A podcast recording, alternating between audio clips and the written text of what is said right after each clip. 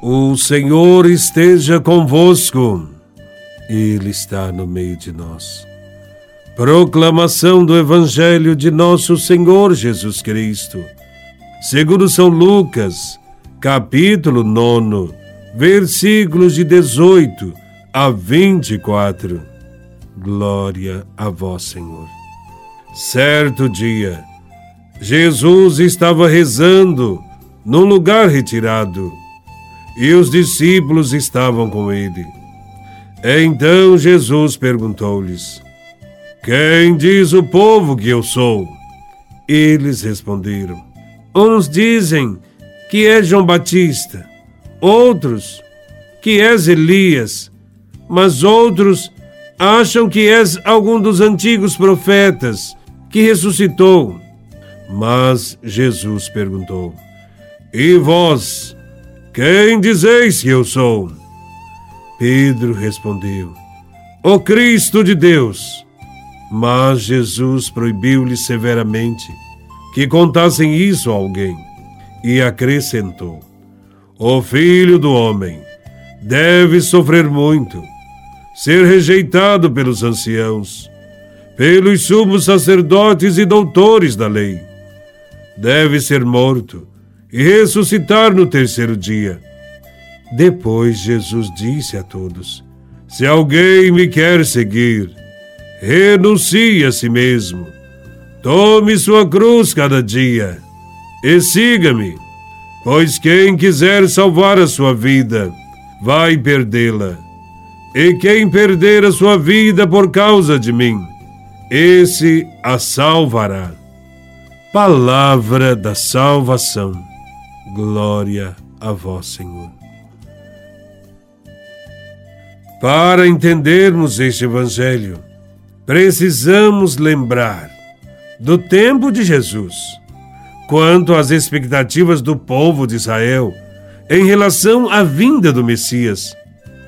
Todos pensavam que o Messias deveria ser um herói, um guerreiro forte como Sansão, um rei vitorioso como Davi um político inteligente e hábil como Salomão, um chefe protegido milagrosamente por Deus. Entretanto, nesse evangelho, Jesus começa perguntando: Quem dizem que eu sou? Os discípulos ficaram um tanto surpresos diante de tal pergunta, pois ele nunca deu a impressão de ligar para as opiniões que circulavam a respeito dele. Mas, enfim, responderam: Uns dizem que é João Batista, outros Elias, outros pensam que ressuscitou algum dos antigos profetas. O povo aproxima Jesus destes grandes personagens que deviam preceder a vinda do Messias.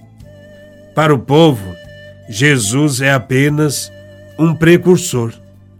Mas por que não reconhecem Jesus como Messias? Porque Jesus não corresponde às expectativas de um Messias poderoso. Jesus de Nazaré é um homem simples. Não tem nada de grande rei vencedor e glorioso que estão esperando. Também hoje, muitas pessoas reconhecem Jesus apenas como um grande mestre que pregou o amor, a fraternidade, a paz, a justiça, e por isso admiram-no por sua opção em favor dos pobres, dos excluídos, dos marginalizados. Apenas apreciam-no por sua coragem, por sua coerência. Entretanto, continuam acreditando que o verdadeiro Messias será um grande político, um general. Este povo continua ainda enganado. A segunda parte do Evangelho contém uma outra pergunta, e é Jesus quem faz. E vós, quem dizeis que eu sou? Pedro responde: Tu és o Messias de Deus. Jesus não o desmente, mas ordena a todos que não digam a ninguém. E o motivo é simples.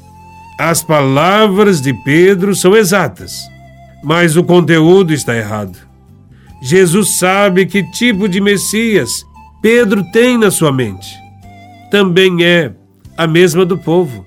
Pensam que o Messias será um guerreiro, um líder político. Hoje também, muitos cristãos dizem que creem em Jesus Cristo, mas têm na cabeça ideias erradas e seguem Jesus. E com práticas contrárias ao ensinamento de Jesus de Nazaré.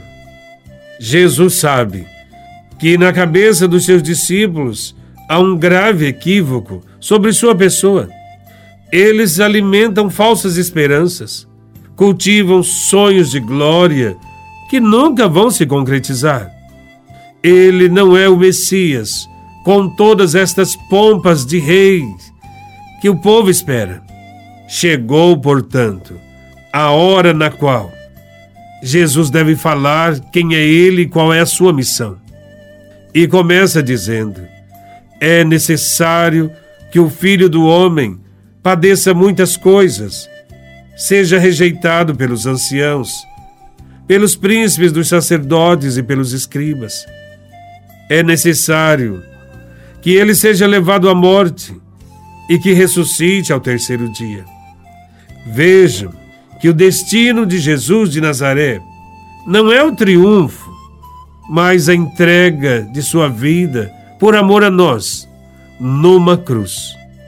Acreditar em Jesus, portanto, não é professar a própria fé no monte de verdades aprendidas em livros, mas segui-lo constantemente, participando do seu destino, entregando a sua vida a Ele.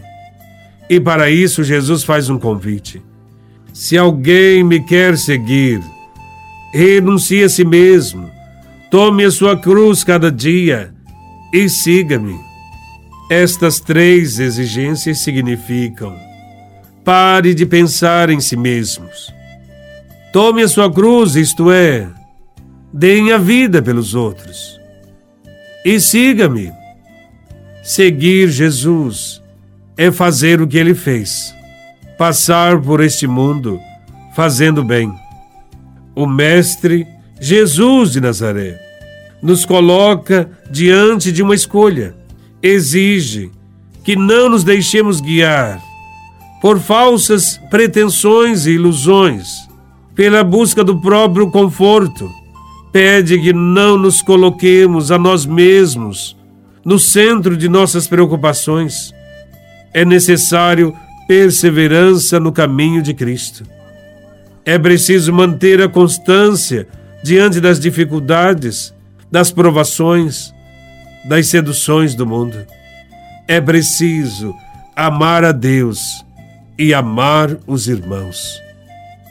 Louvado seja nosso Senhor Jesus Cristo, para sempre seja louvado.